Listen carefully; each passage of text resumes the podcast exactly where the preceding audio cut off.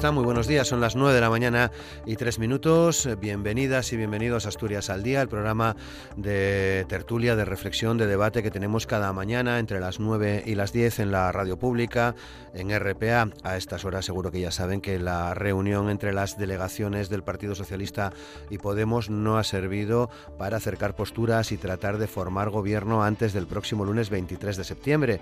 El PSOE rechazó de nuevo negociar una coalición y Unidas Podemos descartó descartó un gobierno socialista solo con un acuerdo programático. El Partido Socialista avisó si el grupo de Pablo Iglesias no desiste de la coalición, no habrá más reuniones y en ese punto estamos. Veremos a ver qué ocurre en los próximos días antes de esa fecha, de ese 23 de septiembre, que será el día en que se disuelvan las cámaras si antes no se consigue formar gobierno. La oposición, desde el Partido Popular a los nacionalistas vascos eh, y catalanes, lo tiene claro, la responsabilidad y el fracaso de acudir a otras elecciones posiblemente el próximo 10 de noviembre, las cuartas en cuatro años, hay que achacársela a Pedro Sánchez y Pablo Iglesias. La ruptura de las negociaciones es el punto de partida del programa de hoy en el que participan Belarmino Feito, presidente de la Federación Asturiana de Empresarios, José Manuel Zapico, secretario general de Comisiones Obreras en Asturias, Javier Fernández Lanero, secretario general eh, de UGT Asturias y Juanjo Estrada, responsable de la gestora de la Unión Sindical Obrera de la USO también en Asturias. La situación industrial y económica de nuestra comunidad es otro de los asuntos que planteamos hoy. El anuncio de la multinacional Vesuvius ha caído como un jarro de agua fría. El jueves, mañana, está previsto que la multinacional comunique oficialmente eh, su decisión. El presidente Adrián Barbón aseguraba hace unos días que se utilizarán todas las armas jurídicas al alcance del Principado para revertir la situación eh, y la decisión de esta compañía junto con el Ministerio de Industria. El presidente señalaba también que casos como el de Vesuvius ponen de manifiesto la urgencia de aplicar en la Unión Europea un arancel ambiental sin el cual no habrá una solución estable para la industria, dice el presidente. Por último, también les contamos que el presidente Adrián Barbón y los agentes sociales se comprometieron en su primera reunión a principios del pasado mes de agosto a negociar a partir de este mes de septiembre un eh, nuevo modelo de concertación social adaptado a los nuevos tiempos y que permita trabajar por objetivos, que sea evaluable y que resulte más útil y eficaz que el actual. En cualquier caso, hasta finales de este año está vigente el acuerdo de la concertación regional firmado con el anterior presidente, con el anterior ejecutivo, con eh, Javier Fernández. Son las 9 de la mañana y 5 minutos con Amor Argüelles en el control de sonido. Comienza Asturias al Día. Aquí comienza Asturias al Día con Roberto Pato.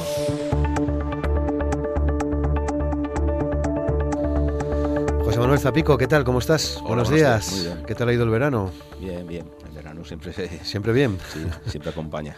Javier Fernández Lanero, ¿qué tal, Javier? Hola, buenos días. ¿Qué tal? ¿Bien el verano también? Bien, bien. Efectivamente los veranos son muy cortos porque la actividad no para incluso en el mes de julio y agosto, pero bien. Juanjo Estrada, ¿qué tal, Juanjo? ¿Cómo estás? Buenos días. Bien. Bien, bien, aquí verano saludable. Verano atípico. Fue atípico. sí, fue un poco rarito este año. Raro, sí. Y Belarmino Feito, ¿qué tal, Belarmino? ¿Cómo estás? Buenos días. Hola, muy buenos días. ¿Bien el verano? Bueno, pues el verano, afortunadamente, yo creo que ya recobramos la normalidad. Yo ya, ya echaba de menos volver a, la, normalidad. A la normalidad, ¿no? Bueno, en cualquier caso, si echamos un vistazo rápido a, a los medios de comunicación de, los pasado, de las pasadas semanas, parece que no habéis descansado, Belarmino. Eh, bueno, yo hemos, hemos descansado mm, lo justo. Lo, justo, ¿no? Yo, bueno, lo justo y, y, lo, y lo suficiente. Eh, el verano, bueno, pues los veranos en este caso pues parecen un poco atípicos, ¿no? Porque, bueno, está aunque aparentemente son veranos, eh, el verano es verano y es una época más, eh, más, más, más, tranquila, pero bueno, pues está la feria de muestras, que este año, bueno, pues hubo, yo creo que también se estrenaba el nuevo gobierno y yo creo que fue especialmente intensa y bueno, pues los, los acontecimientos eh, al final, pues el día a día hace que el verano, bueno, pues sea un poco eso atípico, que sea un poco la continuidad del resto del año. Por eso os lo decía, ¿no? Porque desde las elecciones, la formación del nuevo gobierno del Principado de Asturias, eh, la actividad que genera eh, la formación de ese gobierno y la feria de muestras mm, parecía un, un no parar, ¿no?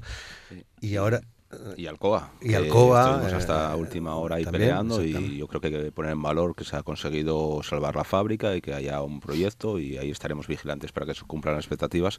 Pero bueno, hay que felicitar al conjunto de las organizaciones que nos hemos implicado y también a la sociedad asturiana que ha respaldado esa movilización y que nos tiene que servir de ejemplos para otras cuestiones que ya tenemos aquí. Bueno, os lo decía precisamente por eso, ¿no? Porque volvemos eh, eh, ya con el mes de septiembre iniciado, hoy es eh, día 11, pendientes de la actualidad política que eh, lo contamina en el buen sentido de la palabra todo, influye prácticamente en todo. No sé cómo habéis recibido esa noticia, no sé si esperada. eh, de la, del fracaso, Juanjo, de las reuniones entre Partido Socialista y Unidas Podemos para, para formar gobierno. Todo apunta, veremos a ver qué ocurre en los próximos días, pero todo apunta a una nueva cita electoral en noviembre. Sí, eso es lo que parece y además la constatación del fracaso de algo muy básico, que es una negociación entre partidos y están obviando cosas que son fundamentales, la voluntad de los españoles.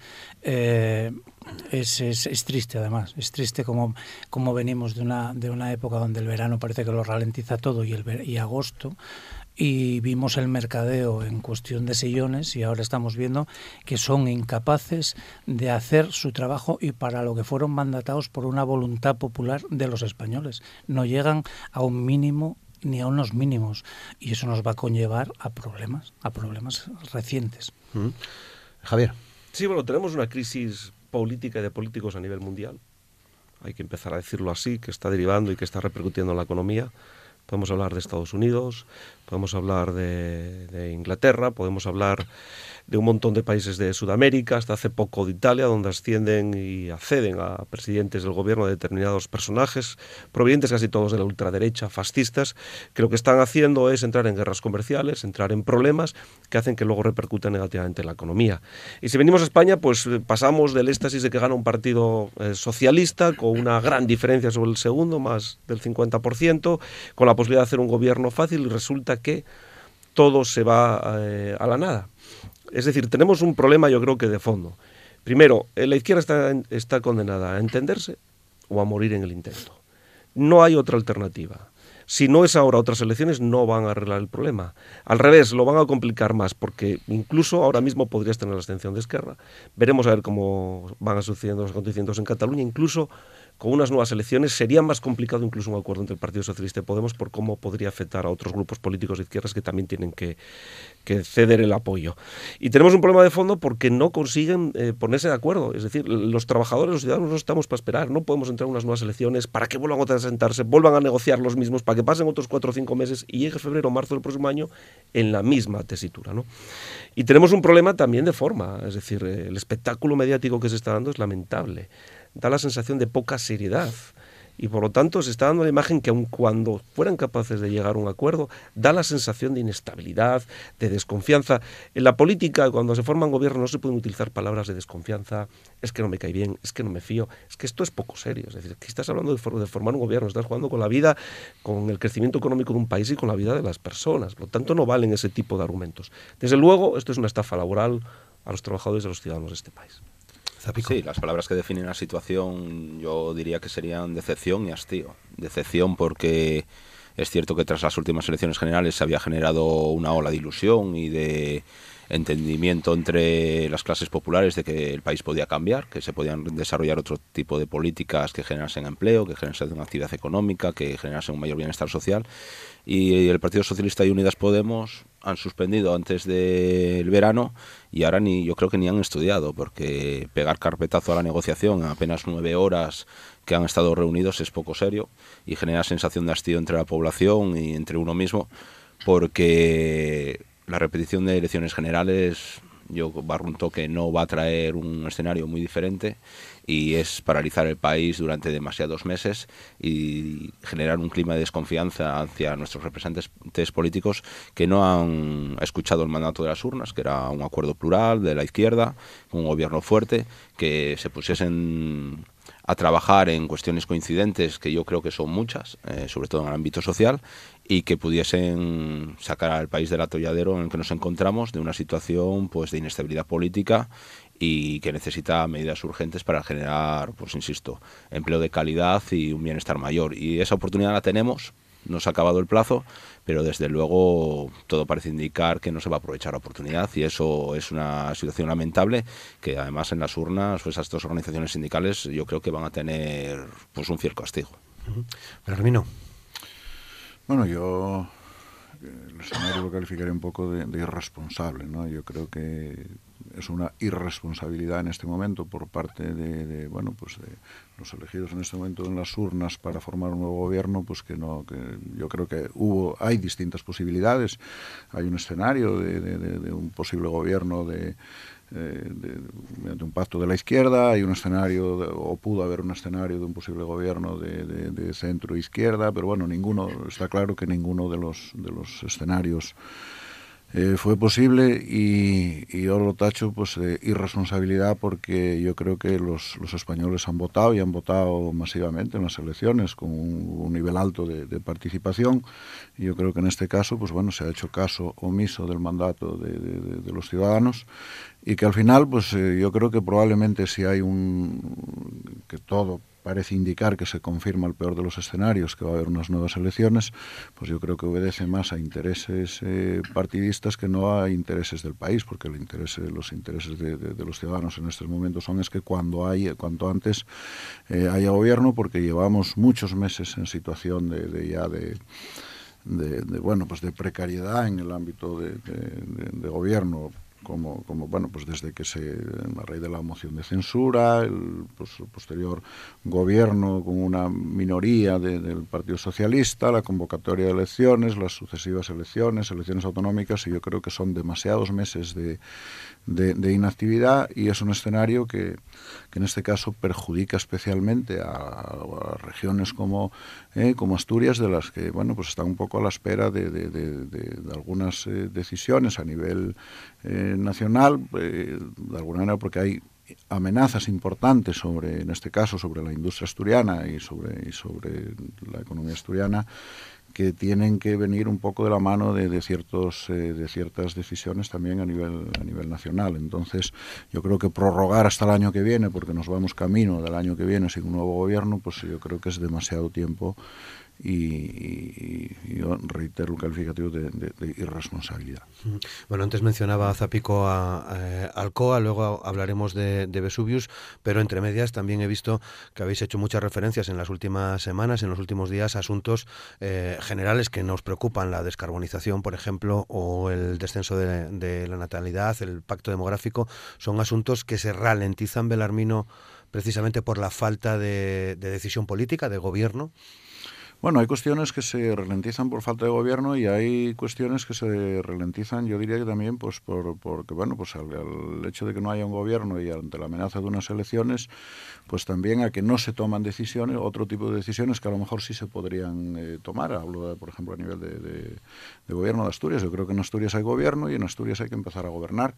¿Eh? y hay que y hay que empezar a tomar y hay que empezar a tomar eh, decisiones y bueno pues yo creo pienso que bueno pues un escenario de, en el que vamos estamos abocados a la vuelta de dos meses a unas nuevas elecciones a nivel nacional porque de, algún, pues de alguna manera pues también paralizan un poco eh, ciertas decisiones eh, que de alguna manera pues pudieran ver un poco condicionado el proceso electoral y, yo creo que eso eh, eso no es bueno y en Asturias efectivamente hay cuestiones pues, pues, pues que yo creo que deben de empezar a avanzar ya y debemos de empezar a rodar porque son urgentes. La situación de la industria lo estamos, quiero decir, en Asturias lo estamos viendo. O sea, cada día, eh, no sé, parece que no se le da la importancia que tiene. Pues acabamos de vivir un proceso, el proceso de, de Alcoa, que, bueno, pues eh, felizmente se superó esa primera, eh, bueno, pues, pues, pues esa primera amenaza que era ese cierre inmediato, pero que no nos equivoquemos, que a la vuelta de menos de dos años, pues tenemos, quiero decir que tenemos otra vez el problema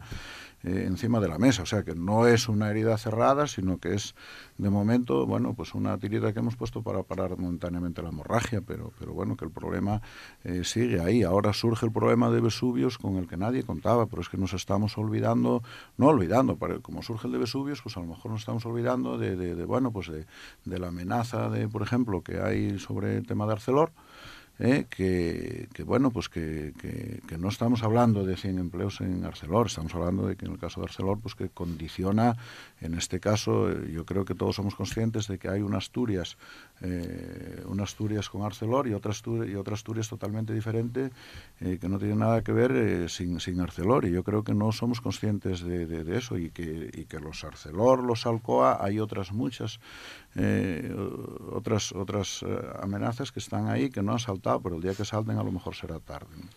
Sí, el gobierno del Estado es fundamental que se pusiese a trabajar en líneas estratégicas que para Asturias son fundamentales. Eh, a nadie se le escapa que necesitamos un estatuto de empresas electrointensivas y ahí eso tiene que hacerse en Consejo de Gobierno. El compromiso de Pedro Sánchez se incumplió en la primera parte del semestre del año, pero también parece que se va a incumplir y posponer porque tiene que aprobarse en teoría, según el Partido Socialista, en el primer Consejo de Gobierno, que, no llega hasta que no haya un gobierno eh, constituido. Eh, si hablamos de financiación autonómica, que para Asturias también es determinante para defender y mantener unos servicios públicos de calidad, necesitamos de este gobierno.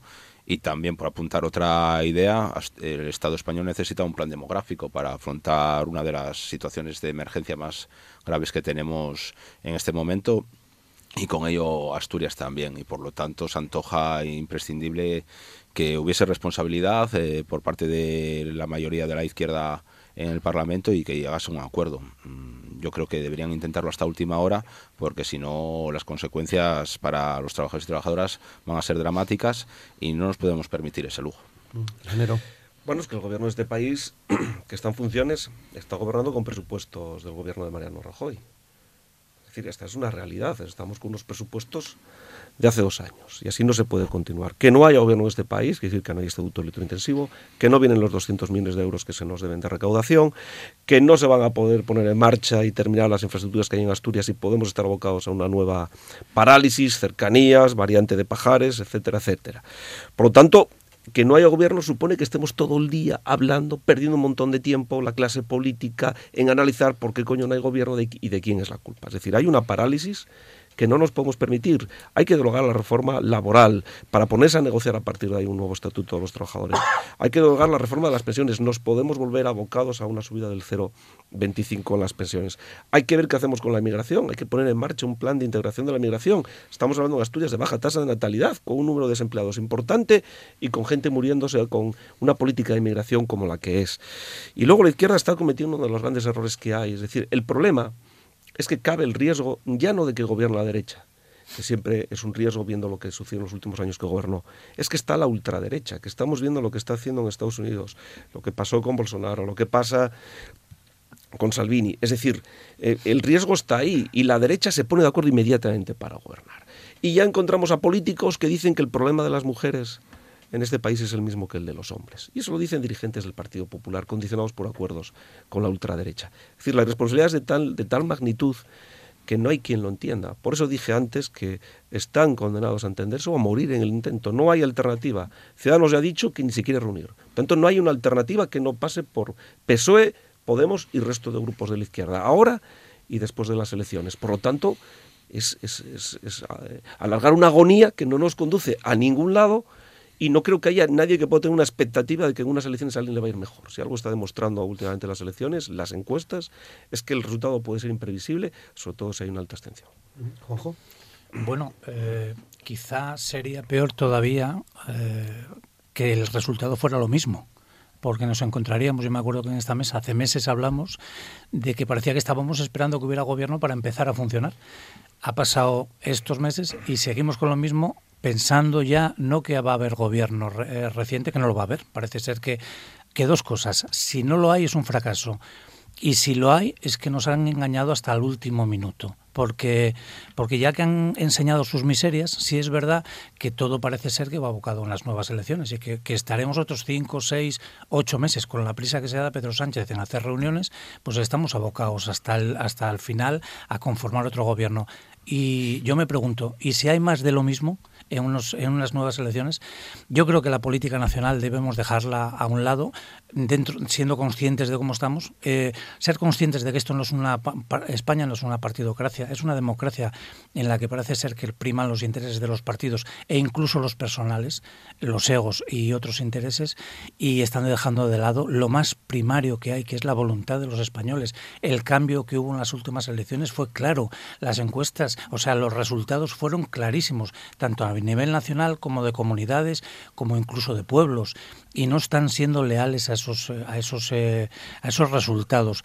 Al mismo tiempo, creo que ya que Asturias tiene gobierno y está, está bien, deberíamos dejarnos con todos los problemas que se han dicho en esta mesa y que todos lo sabemos, con la gravísima situación demográfica que tenemos, que estamos dejándola de puntillas y nos puede dejar aislados en uno de estos pueblos abandonados, en una comunidad. Debemos, Adrián Barbón debería cogerle el toro por los cuernos ya, ya, menos postureo y dedicarse a cosas claras para, para afrontar lo que tiene, no lo que se espera, que es el gobierno nacional. Bueno, 9 y 23, avanzamos en los asuntos. Eh, ya hemos mencionado en varias ocasiones la, el anuncio de, Vesuvius. Mañana jueves, día 12, parece que se va a conocer oficialmente eh, la decisión de, esta empresa. Eh, Zapico, que como decíamos en la introducción, fue un jarro de agua fría. Nadie contaba con, con la más que posible, parece ser marcha de, Vesuvius, del polígono de Riaño, del Langreo. Sí, así es. No había ningún indicador que nos hiciese pensar esta situación. Hace pocas semanas ni meses que se firmó un convenio colectivo en la empresa con una estabilidad a medio plazo y no había ninguna señal que pudiese indicar esta situación. Incluso se realizaron inversiones interesantes eh, recientemente en la planta de Vesuvius en Langreo. Ante esta situación, pues volvemos a un escenario similar al de hace 10 años, donde la multinacional considera a la fábrica una mera chincheta en sus intereses económicos, en el mapa global de empresas que tiene, y donde se vuelve a equivocar. La empresa es rentable, ha tenido pingües beneficios en los últimos años, hay carga de trabajo, hay tecnología puntera y hay una plantilla muy profesional y con capacidad de flexibilidad para dar respuesta a las necesidades del mercado. Y por lo tanto hay que hacer recapacitar a la empresa de que se está equivocando, que el camino no puede ser en ningún caso el cierre porque no hay razones de fondo para ello y además porque se va a encontrar con la firme oposición de los trabajadores y trabajadoras, que tenemos fuerza y de nuevo estoy convencido del conjunto de la sociedad asturiana que va a respaldar este tipo de iniciativas porque tenemos que defender el empleo. Defender Asturias es defender nuestra industria y necesitamos este tipo de empresas para que sean la columna vertebral del desarrollo de nuestra comunidad autónoma y ahí estoy convencido de que también vamos a contar con la complicidad del gobierno regional y si no, así lo vamos a hacer ver que necesitamos empujar para llegar a las más altas instancias, incluso al Ministerio de Industria, para defender en un frente único y común Vesuvius, pero en definitiva el conjunto de la industria asturiana, que es fundamental para asentar población, tener calidad de vida en Asturias y poder tener un proyecto vital trabajando y viviendo en Asturias. Y en esas estamos eh, llamando a la movilización, ya tenemos un calendario interesante con una marcha el día 16 desde la fábrica hasta el Ayuntamiento de Langreo, el día 24 desde la fábrica a Oviedo y llamando a la solidaridad del conjunto de la población para respaldar esta justa lucha que tenemos que ganar y no cabe otro escenario. Mm. ¿Influye la coyuntura que estamos viviendo en este caso? Belarmino. Hombre, eh, yo creo que no favorece nada. Eh, en este caso, pues hoy vaya por delante, bueno, pues eh, el apoyo y la solidaridad con los trabajadores de, Vesuvius.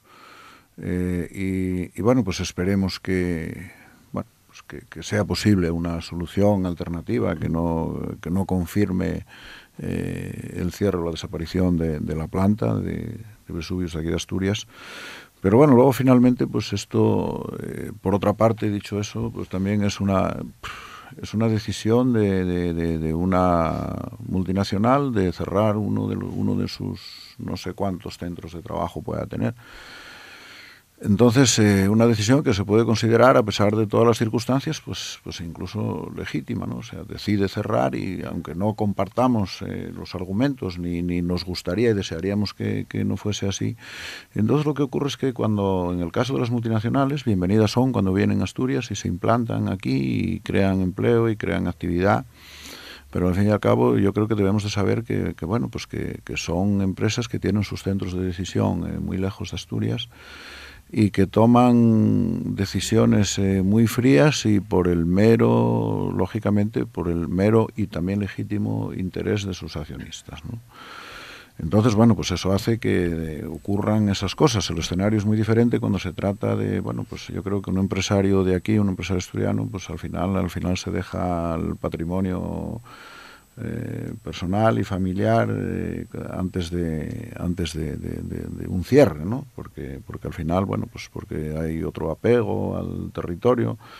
Y, pero tenemos que ser conscientes de que en el caso de las multinacionales eh, esa, esa, ese no es el caso y entonces, pues, eh, por supuesto que analizan la coyuntura, por eso, por, supuesto que analizan eh, las situaciones de, bueno, pues la, competitividad de cada una de, sus plantas y en cada momento, pues, eh, probablemente la decisión la toman en base a, buscar mejores, a buscar mejores resultados. Entonces, coyuntura como la actual, bueno, pues desde luego que no que no favorece. Yo creo que en Asturias hay dos, dos flancos que, que eh, en este momento muy muy débiles eh, y que están sucediendo cosas y parece que poco a poco pero pero al final nos vamos descapitalizando que va desapareciendo patrimonio empresarial de Asturias, por una parte, multinacionales que se están deslocalizando, que toman decisiones eh, en base, bueno, pues eh, en base a los intereses de, sus accionistas y que, y que analizan, por supuesto, la coyuntura y que analizan todas las variables eh, que influyen en su cuenta de resultados. y por otra parte, bueno, pues también estamos sufriendo una deslocalización de patrimonio empresarial asturiano ¿eh? que de alguna manera, pues por, la, por las circunstancias en este momento que hay de desigualdad en materia fiscal con otros eh, territorios, pues que un día detrás de otro no nos estamos dando cuenta eh, de, que, de que están abandonando Asturias. Y eso al final tiene consecuencias, porque aparentemente ahora dice, bueno, pero es que los centros de producción siguen aquí, el empleo sigue estando aquí, pero no, el patrimonio eh, empresarial está saliendo de Asturias, las familias empresarias de Asturias están abandonando Asturias, entonces yo creo que, bueno, yo creo que son dos, dos situaciones que yo creo que hay que que vigilar y que requieren actuaciones inmediatas, con gobierno en España o sin gobierno en España, pero yo creo que hay que prestar atención a estas cuestiones y a esta sangría que está sufriendo Asturias en cuestión de patrimonio empresarial. enero. Sí, estamos, es verdad, que en una coyuntura difícil en materia industrial en Asturias, que estamos analizando y que venimos hace tiempo denunciando. El problema es que hay empresas que aprovechando esa coyuntura tienen una disculpa perfecta para deslocalizarse no tanto porque pierdan económicamente dinero, sino porque quieren ganar más. Y además tienen la disculpa porque todo el mundo está hablando del problema industrial que tenemos y de la falta de medidas para proteger nuestra, nuestra industria. Por lo tanto, yo creo que las empresas no solo son fábricas de hacer dinero, tienen que tener una responsabilidad social con el entorno, con la ciudad, con los trabajadores, con el empleo, en fin, con la sociedad en la que viven y en la que se desarrollan, y más cuando además para instalarse en esa sociedad y en esos territorios reciben ayudas. Por lo tanto, hay que buscar la fórmula para que algo que parece un derecho legítimo de que unos accionistas decidan querer deslocalizarse cuando les dé la gana, deje de ser un derecho legítimo, porque cuando se instalaron, pues se crearon una ilusión, se volcó una sociedad para que esa empresa estuviera ahí, se volcaron y se pusieron recursos y por lo tanto esos derechos legítimos dejan de serlo cuando no existe esa respuesta y ese comportamiento como la sociedad los trató. En este caso nosotros vamos a defender a los trabajadores al máximo y desde luego nos ponemos a disposición de comisiones obreras, que es quien tiene la representación y a quien le va a tener, le va a tocar llevar la negociación, a, trabajar y a ponerse a su disposición para trabajar con ellos para que puedan buscar la mejor solución, que no es otra que continúe el trabajo y la actividad, porque tampoco podemos entrar en esta cadena de que todas las empresas marchen y para encima quieran marchar, eh, buscando el ejemplo de Alcoa, pues ahora vamos a marchar todos y que venga el Principado y que lo solucione. No, el problema lo tiene la fábrica, que decide marcharse porque quiere ganar más dinero, no porque pierda. Y eso es un derecho legítimo, entre comillas. Bueno, cuando escucho el nombre de Vesuvius, mm, lo primero que me viene a la cabeza, yo que soy un cinéfilo, es que esta película ya la vi. Eh, cambiamos el título de la película y hace cuatro días recientemente estuvimos peleando por Alcoa en una unidad que se consiguió extraordinaria. Y esto es más de lo mismo, es que el mantener una empresa aquí ya no es ni la cuenta de resultados. Era lo que decía Javier hace un momento, ya no vale el, el no perder dinero, sino es que gano poco gano poco. Esa deslocalización tan fea, además, tan fea, sin enraizamiento social, sin, sin sensibilidad de ningún tipo. Eh, yo recordaba que Alcoa tenía su, su matriz, o los que pensaban o decidían, en, en Pittsburgh. Estos creo que son en Londres. Y claro, lógicamente, si yo tengo que cerrar una empresa de 100 trabajadores en Londres, pues la verdad es que me dolería muy poco.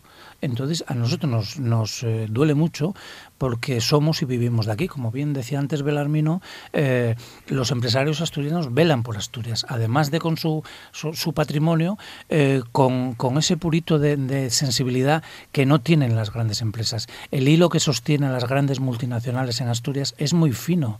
Y me voy a referir al corazón de Asturias, que antes lo nombró Belarmino, que estamos hablando de Alcoa, 300 trabajadores, Vesuvius 100, pero es que Arcelor, Arcelor tiene un acuerdo marco sin firmar, tiene un convenio que se ha empezado a negociar, donde estamos peleándonos entre nosotros, no peleándonos, pero cada uno tiene sus intereses, y estamos hablando de que eh, existe una, una, Asturias con Arcelor, pero yo no contemplo una Asturias sin Arcelor, porque no sabría que, que podría haber en eso. Y tenemos que ser muy responsables para ver lo que queremos, pero ya, ya. Rico. Sí, antes de de la crisis económica y al surgir nadie se planteaba estas cuestiones. Con la crisis económica empezó a sonar aquello de capitalismo de rostro humano y ahora ya nadie se acuerda de nuevo. ¿no? Yo creo que hay que poner en lo macro límites a, a este tipo de empresas que consideran que pueden hacer pues cualquier tipo de barbaridad solo pensando en los dividendos de sus accionistas sin tener en cuenta los intereses de los trabajadores y trabajadoras que al fin y al cabo somos los que generamos la riqueza a través de nuestro esfuerzo y ahí necesitamos pues, políticas ambiciosas a nivel europeo que ponga freno a esta situación de deslocalizaciones de empresas, porque no puede ser una vez más que se deslocalice una empresa para ganar más mm, dividendos, para tener más beneficios, sin que se tenga en cuenta la responsabilidad que tienen con el territorio en el que están asentadas. Y después en el país tenemos una debilidad muy importante, también fruto probablemente de la ausencia de gobierno, que es que no contamos con un plan nacional de industria, un pacto de Estado que nos permita planificar el territorio, que planificar el sector, tener medidas para potenciarlo y evitar que una vez más tengamos que ir sociedad, trabajadores y gobierno corriendo detrás de las decisiones que toman las empresas, sino que debería ser al revés, que la sociedad y el Estado planificase el sector con medidas ambiciosas para potenciarlo, defenderlo y que las empresas tuviesen que estar pues condicionadas por las decisiones políticas y no ocurra como en esta situación. En definitiva, creemos que hay margen para revertir la situación, creemos que nos eh, atiende la razón, que tenemos la fuerza para defender el empleo y que si empujamos todos en la misma dirección, y yo no creo que no sea de otra manera, lo vamos a conseguir porque ya lo hicimos hace 10 años y creemos que en esta ocasión podemos revertir de nuevo esta situación tan indeseada. Berarbino. Sí, bueno, yo... Eh compartiendo la, la, reflexión en este caso de, de, José Manuel, simplemente un matiz. Yo creo que no debemos dejarlo todo al, eh, digamos, a, al pairo de, la, de, de, cuestiones que puedan venir a nivel europeo, sino que yo creo que a nivel local, a nivel de Asturias, también tenemos que trabajar en esa dirección, porque ahora mismo estamos, eh, de alguna manera, bueno, pues... Eh, dejándolo todo un poco a expensas de que en Europa se establezca un arancel medioambiental. Eh, y es cierto que es importante y que lo reclamamos desde hace meses por parte de por parte de todos y algún tipo de protección a la industria debemos de hacer. Pero con respecto a todas estas cuestiones, a las deslocalizaciones de las multinacionales y cuestiones, bueno, incluso que efectivamente que, que, que, que cuando se establecen pues tienen una serie de ayudas, etcétera, etcétera, yo creo que todas estas cuestiones hay que tenerlas en cuenta y hay que trabajar también eh, a nivel de Asturias para evitar que estas, que estas cuestiones sucedan y que hay que velar también en este caso bueno pues por, por bueno quiero decir que hay que hay que saber que son decisiones que, que efectivamente eh, lo que comentaba es que, que no hay eh, cerrar una fábrica en Londres de 100 trabajadores desde aquí pues probablemente no le duela a nadie no porque bueno pues porque porque hay muchos kilómetros de, por medio.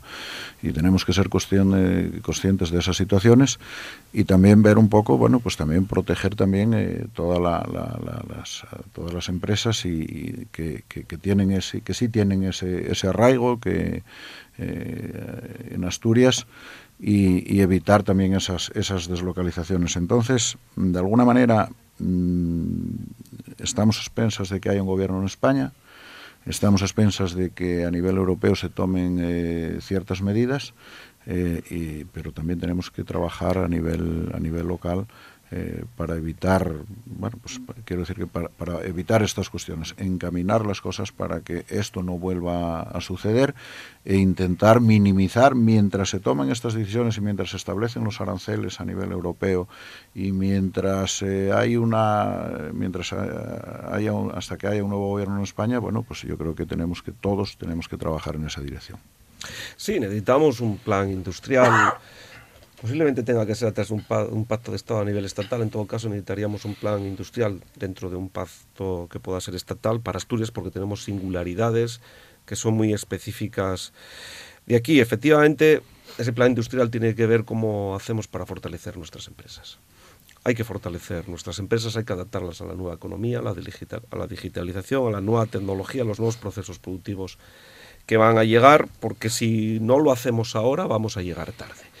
En todo caso, cuando, cuando las empresas vienen y se instalan, piden ayudas y facilidades. Curiosamente, también cuando se van, también piden lo mismo, ayudas y facilidades también para marcharse. En todo caso, cuando un trabajador, cuando cualquier ciudadano normal pide una ayuda, lo que tiene que hacer luego es devolverla.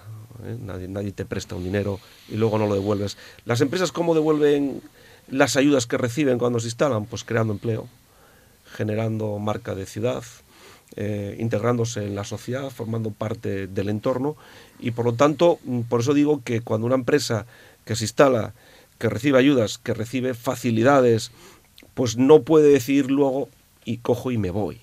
Y lo que yo recibí cuando me instalé en forma de, insisto, ayudas, de facilidades, pues cojo y no lo devuelvo. Incluso no solo no lo devuelvo, sino que para encima pido ayudas y facilidades para marchar. Es decir, por lo tanto, necesitamos un plan industrial que abarque todo esto, partiendo de la base de que nunca vas a poder evitar que una empresa que se quiera marchar se marche, pero hay que poner todos los impedimentos posibles para que quien aquí se instala, quien aquí genera ilusión, no pueda decir de la noche a mañana, no sé quién, en no sé qué parte del mundo, merendando y tomando un café, bueno, pues marcho de Asturias, ¿no? Y no pasa nada aquí. Por lo tanto, necesitamos un plan industrial, hay que fortalecer nuestras empresas, hay que adaptarlas a los nuevos procesos productivos, producto de, de las nuevas tecnologías, hay que invertir más en I más de I. Las empresas también tienen que invertir más en I más de I, no solo inversión pública, sino también que tiene que ser eh, privada. Pero así todo siempre va a haber empresas que quieran hacer más negocios, que se quieran aprovechar de normativas laborales, de normativas medioambientales mucho más fáciles, que les hagan que sea más fácil producir, que sean salarios más bajos y por lo tanto sacar más rentabilidad. El plan industrial hay que ver cómo también hacemos o ponemos eh, o no, hace, no damos facilidades para que empresas se puedan marchar tan libremente. Ojo. Bueno, hablamos de voluntades, que es lo que queremos para una empresa como Vesubio y para cualquier otra de ellas, y, nos enfrentamos, la verdad, con la triste realidad de que si, si tienen la opción y tienen esa e intentan esa deslocalización, nos encontrarán en, en, la parte opuesta, pero poco podremos hacer. Esperemos que, que consigamos eh, parar esto e incluso volver a, un estadio a un anterior. nosotros eh, desde mi organización también nos ponemos eh, a disposición de comisiones, que es la que tiene la, cabeza visible ahí, para lo que sea menester, porque yo creo que aquí, como en todos los sitios donde hay problemas, la unidad de acción es importantísima y, y, esa unidad es lo que nos puede hacer un poco más fuertes. Luego, además, es importantísimo que Europa da pasos cortitos y muy lentos. Y aquí estamos descabezados, eh, estamos en una situación muy complicada donde es verdad que necesitamos una política o un pacto industrial a nivel nacional, ya no hablo de europeo, pero que estamos encontrándonos con que no hay manera de sacar cosas claras y concretas para evitar estas deslocalizaciones. Muy bien, 9 de la mañana, 41 minutos. Entramos en la última parte del, del, programa. Quería abordar con vosotros la concertación regional, todavía vigente, si no me, si no me equivoco, hasta finales de este año 2019. Pero, Belarmino, en vuestra primera reunión como FADE, eh, acompañado en este caso de Comisiones Obreras y de UGT, con el presidente Adrián Barbón, hablabais de concertación eh, regional, de la necesidad, primero, tal vez de evaluar cómo se está desarrollando eh, el actual acuerdo y sentar las bases de, esa nueva, de ese nuevo acuerdo de concertación regional.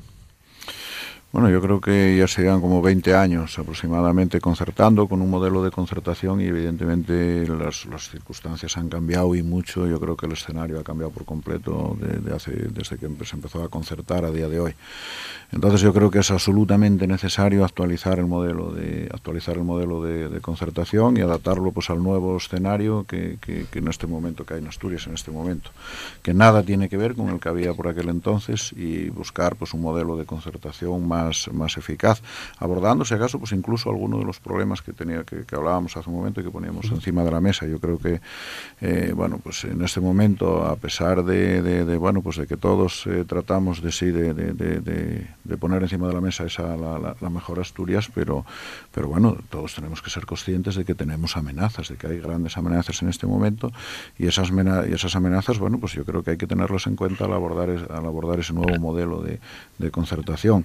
Eh, hablábamos antes de un plan industrial, de un plan para la industria. Yo creo que es una de las cuestiones que hay que empezar a tener en cuenta. La situación actual de las, amenazas de la industria, eh, el posible nuevo escenario de financiación autonómica, creo que es una amenaza de las más importantes que tenemos en este momento. Como consecuencia, eh, en este caso, pues la demografía, la situación. Eso no es una cuestión que se vaya a cambiar de la noche a la mañana. De la noche a la mañana no vamos a revertir eh, la situación de, la pirámide de población en Asturias. Eso es un, eso es, eso es un, un, proceso a largo, a largo plazo, pero que tenemos que empezar a sentar las bases eh, y, y hablar de ese, de ese plan demográfico.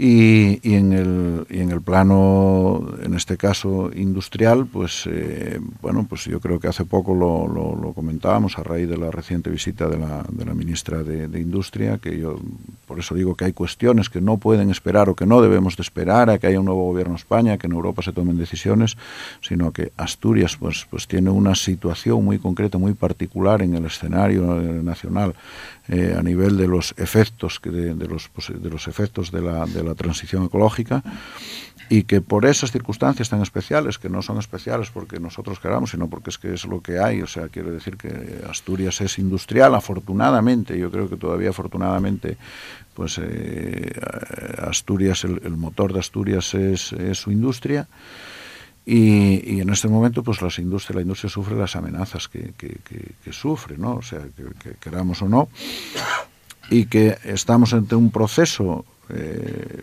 que no tiene vuelta atrás y que, y que además todos compartimos en que hay que, que, bueno pues que profundizar en el proceso de transición ecológica y que, y, que es algo que todos que, que, que nadie nos, nos, negamos a asumir, que por supuesto compartimos, pero que en Asturias impacta de una forma especial. Y a día de hoy pues no existe ningún estudio que nos diga que cuál es el impacto del plan actual de transición ecológica, el que se pretende llevar a cabo, de cómo impacta en Asturias.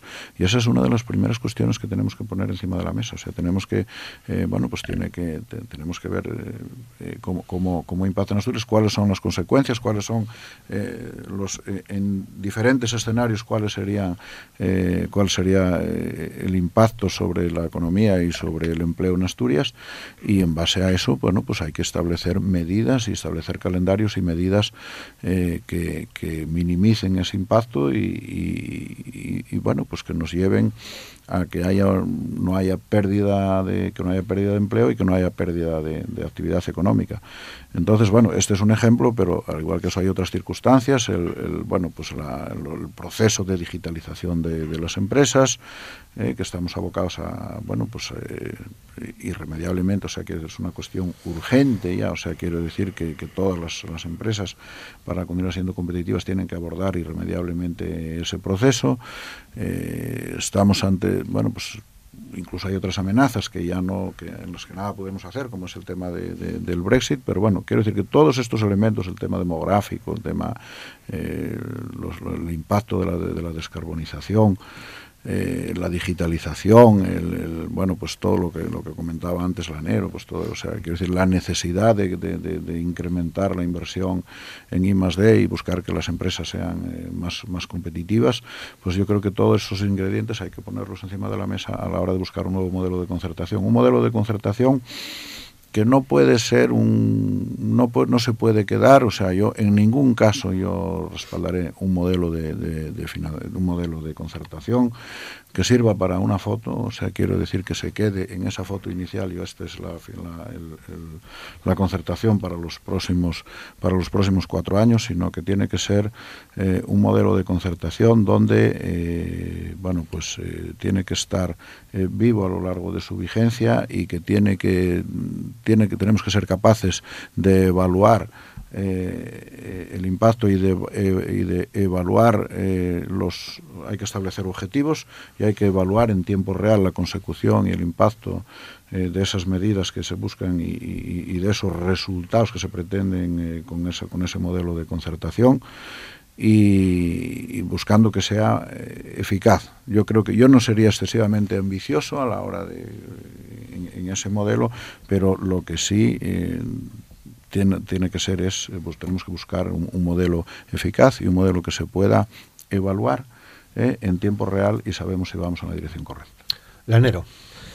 Sí, bueno, el, el, la concertación siempre tiene los mismos objetivos, ¿no? Desde que la pusimos en marcha, yo creo que fue la primera que se puso en marcha en este país, fue justamente aquí en Asturias, que es por una parte ver cómo hacemos competitiva Asturias, cómo fortalecemos el crecimiento económico, cómo fortalecemos nuestras empresas, cómo atraemos nuevos inversores y cómo atendemos también a la situación de los ciudadanos, de las personas, que incluso a día de hoy en Asturias sigue aumentando el número de trabajadores pobres, el número de familias que tienen dificultades para llegar a final a final de mes y por lo tanto ver qué, solución le podemos dar a estas personas y qué ayudas eh, pueden recibir final esos son los objetivos. Lo que sí es verdad es que la nueva concertación tiene que traer las o tiene que analizar las nuevas eh, amenazas o las amenazas que vienen detrás de Asturias, que hay que reflejarlas ahí, que tenemos que ver cómo la concertación las convertimos en oportunidades, todo lo relacionado con la transición energética, la competitividad de nuestras industrias, todo lo que tiene que ver con el plan demográfico, para ver cómo combatimos la baja tasa de natalidad, el empobrecimiento, el, despoblamiento de las, y, la dispersión de, de, las salas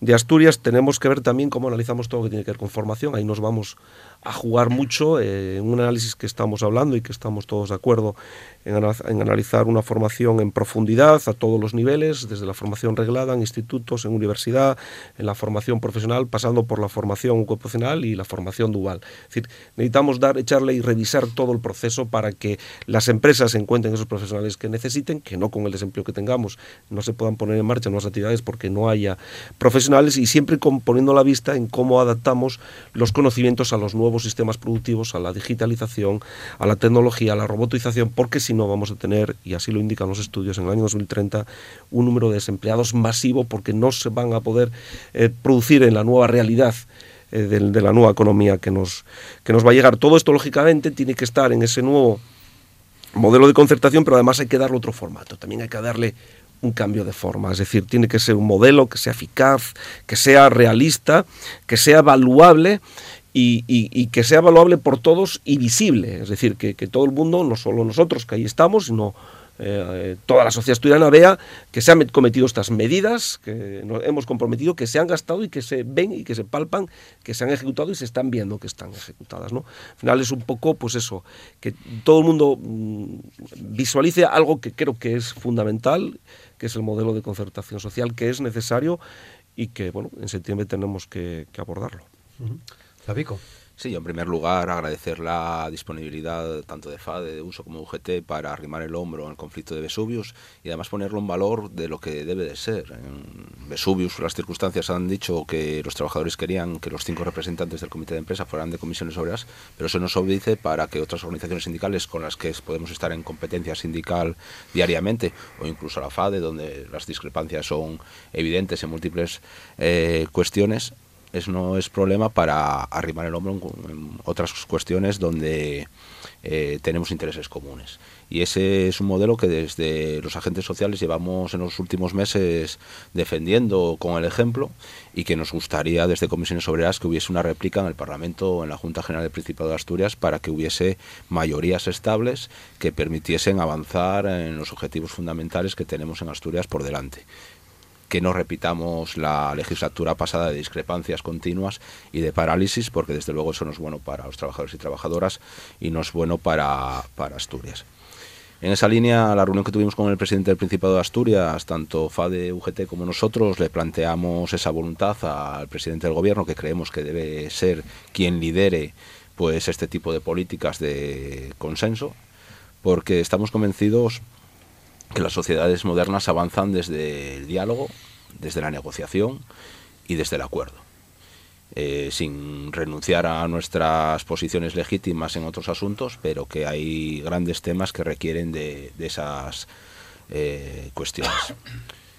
¿Y cómo lo hacer? Le planteábamos en el fondo que había que darle profundidad al diálogo social y para eso era fundamental recuperar el Consejo Económico Social que la legislatura pasada se cerró de manera irresponsable dejando fuera pues a los agentes sociales pues de todo aquello que se legisla en la Junta General que tiene que ver con los intereses económicos de los trabajadores y trabajadoras y de las empresas y que hay que recuperar ese consejo para volver a recuperar la normalidad democrática que nosotros creemos que quedó cercenada en buena parte eh, apartándonos de, de, de esas cuestiones legislativas.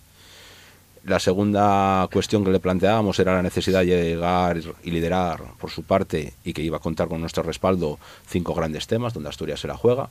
Ya salieron en esta mesa, eh, infraestructuras, no podemos seguir teniendo la situación de FEBE como, como está, en cuestiones de transición energética, de demografía, de financiación autonómica y también algo que creemos que se antoja fundamental para ganar el futuro, que es impulsar el área metropolitana, que es una de las grandes oportunidades que tenemos a medio y largo plazo y que depende tan solo de nosotros mismos, de la voluntad política que se pueda alcanzar, para impulsar ese motor que obtenga más recursos y que además pueda tener capacidad de gestionarlos mejor para generar como motor actividad al conjunto del territorio asturiano.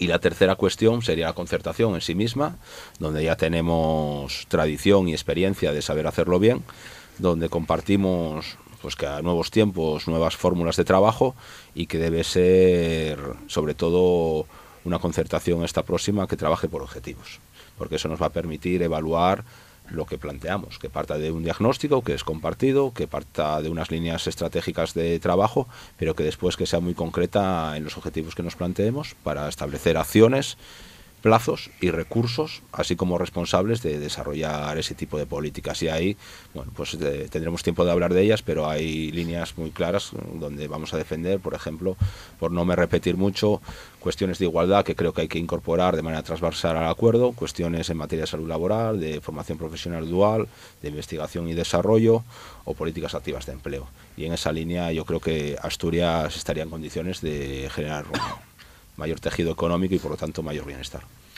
Juanjo. Bueno, con respecto a la concertación social regional, eh, yo soy la parte discordante, no estaba, no estaba en esa mesa. Yo creo que igual que aquí nos hemos referido a que hay nuevos tiempos y nuevos modelos, que hay retos que están muy claros que se han, que se han inventado aquí, creo que no, no, no, debería ser la concertación regional excluyente, en la cual creo que hay que abrir un poco el abanico y que haya otros agentes sociales, porque hay temas de calado eh, en España y en Asturias. Eh, nos estamos refiriendo a la de aquí, donde el impacto demográfico, con todo lo negativo que lleva, eh, el problema industrial que hay y la industria 4.0 con el I+D que, que, nos viene ahora, donde está demostrado que va a haber millones de parados que no se van, van a saber adecuar a las nuevas tecnologías, eh, ello, eso conlleva que si estamos en una globalización habría que salir de cosas que son de antaño y en las cuales en, esa actualización deberíamos generalizar y, e incluir, no excluir. Muy bien. Bueno, 9 y 55, mm, casi un minuto para despedir. Una última reflexión. Eh, Belarmino. Pues yo creo que como última reflexión diría que tenemos que ser todos conscientes de, que estamos en un momento eh, muy importante para Asturias. Yo creo que los próximos años, eh, no sé, esta legislatura, que empieza ahora, pues yo creo que va a ser eh, clave para el futuro de Asturias por los retos eh, que hay por delante, porque el escenario es el que es. Eh, hablamos de, bueno pues de, la transición ecológica que toca ahora y es cuando y es cuando toca y afecta de forma especial a Asturias. Estamos eh, en un momento en el que la situación del problema demográfico en Asturias es más grave que, digamos que, es uno de los de los sitios más eh, donde la situación es, es más grave en, España. En una región en la que tenemos cerca de 70.000 parados y todas las empresas tenemos problemas eh, para bueno pues para, para, encontrar eh, profesionales. Da igual cuál sea eh, cuál sea el gremio que sea y, está claro que no tenemos un modelo de formativo que se adapte a las a las necesidades eh, tenemos el reto de la digitalización. Yo creo que todo ello eh, hace que en Asturias eh, estemos ante una, ante una legislatura muy que va a ser clave para el futuro de Asturias y que todos tenemos que ser conscientes de, eso y de esta importancia y buscar bueno, pues esos, ese, ese campo de, de discusión y de, y, de, y de consenso para que bueno, pues, poder entre todos que salgamos de esta situación de la mejor forma posible para Asturias. Muy breve, Zapico. Sí, es cierto que Asturias está en una encrucijada, que tenemos 17.808 personas más en paro que antes de la crisis, que no podemos seguir, seguir perdiendo en materia de infraestructuras, de demografía, de financiación autonómica, en nuestra industria, y que es importante lanzar ilusión, pero no ilusionismo, y eso se consigue remangándose y pasando de las palabras a los hechos, que es lo que exigimos al gobierno. Brevemente. que la clase política coja el ejemplo de los sindicatos y de las empresas, que solo hablamos ahora mismo de lo que nos une, estamos juntos en un proyecto que se llama Asturias, hablando de lo que nos une, construyendo juntos y no hablando de lo que nos separa. Y eso es lo que exigimos a la clase política, que se pongan de acuerdo, que hablan de lo que los une. Los problemas todos son conscientes de ellos, los conocen, todos los comparten y por lo tanto lo que necesitamos es que todos juntos los solucionemos. O lo hacemos todos juntos o no salimos. No podemos pedir a los afuera de Asturias que nos echen una mano, que nos solucionen nuestros problemas si nosotros no estamos de acuerdo en ponernos en marcha a solucionarlos. Y Juanjo. Bueno, Asturias la juega tiene que, en un periodo muy corto, saber lo que quiere y saber lo, eh, lo, que va a ser la Asturias del futuro. En un periodo muy relativo en el cual yo creo que Asturias tiene que ser liderada por los asturianos. Tenemos un asturiano al frente que creo que, que ha cogido bien el timón y tenemos muy claro, sabemos los problemas que hay y tenemos que afrontar las soluciones. Muy bien, pues muchas gracias eh, a los cuatro. Les espero dentro de un tiempo para seguir hablando de nuestra comunidad autónoma de Asturias. Y a todos ustedes, muchas gracias por estar con nosotros aquí en Asturias al Día. Simplemente decirles que mañana eh, tendremos a representantes del Partido Socialista, de Podemos, del Partido Popular y de Ciudadanos para continuar hablando aquí en Asturias al Día, en RPA, en la radio pública. Hasta mañana. Feliz día. Gracias.